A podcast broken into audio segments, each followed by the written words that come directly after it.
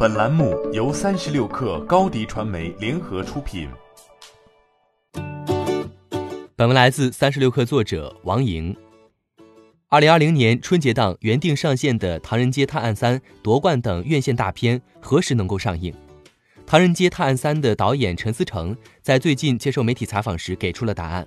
他表示，要看电影市场的恢复情况，择期再映，最早也要到暑期档。也可能选择明年的春节档。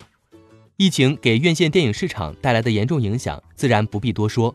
至今为止，全国各大院线何时开工日期还不明确。目前，只有北京市电影局发布了新冠肺炎流行期间北京市电影行业复工防疫指引。指引中提到，要隔排隔座售票，实名登记。但究竟何时能够全面开工，仍是未知。陈思诚也提到，这次疫情给制作公司带来了较大的影响。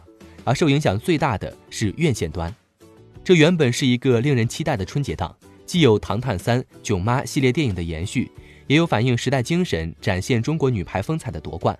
但疫情将线下娱乐打了个措手不及，影片纷纷撤档。而原定二零二零年一月底公映的《唐探三》，当时的预售票房已经突破了一点二亿，但一切又在疫情的影响下归于沉寂。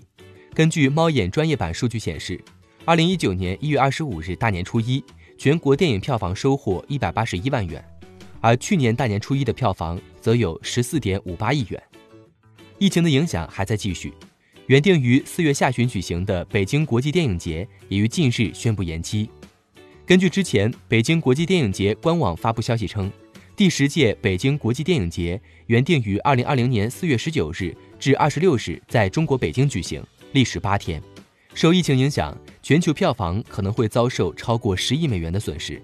国内院线停摆的同时，意大利也关闭了八百五十家影院。此外，在威尼斯拍摄的《碟中谍七》也停拍。疫情在线下娱乐中的影响正在持续蔓延。不过，也并非全都是坏消息。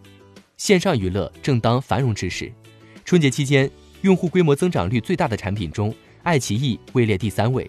日均月活规模增速为百分之二十一点四，长视频网站的各项用户数据都呈上涨态势。各大平台纯网剧的平均播放量较去年春节同期翻了两番有余。欢迎添加小小客微信 xs 三六 kr 加入三十六氪粉丝群。高迪传媒，我们制造影响力。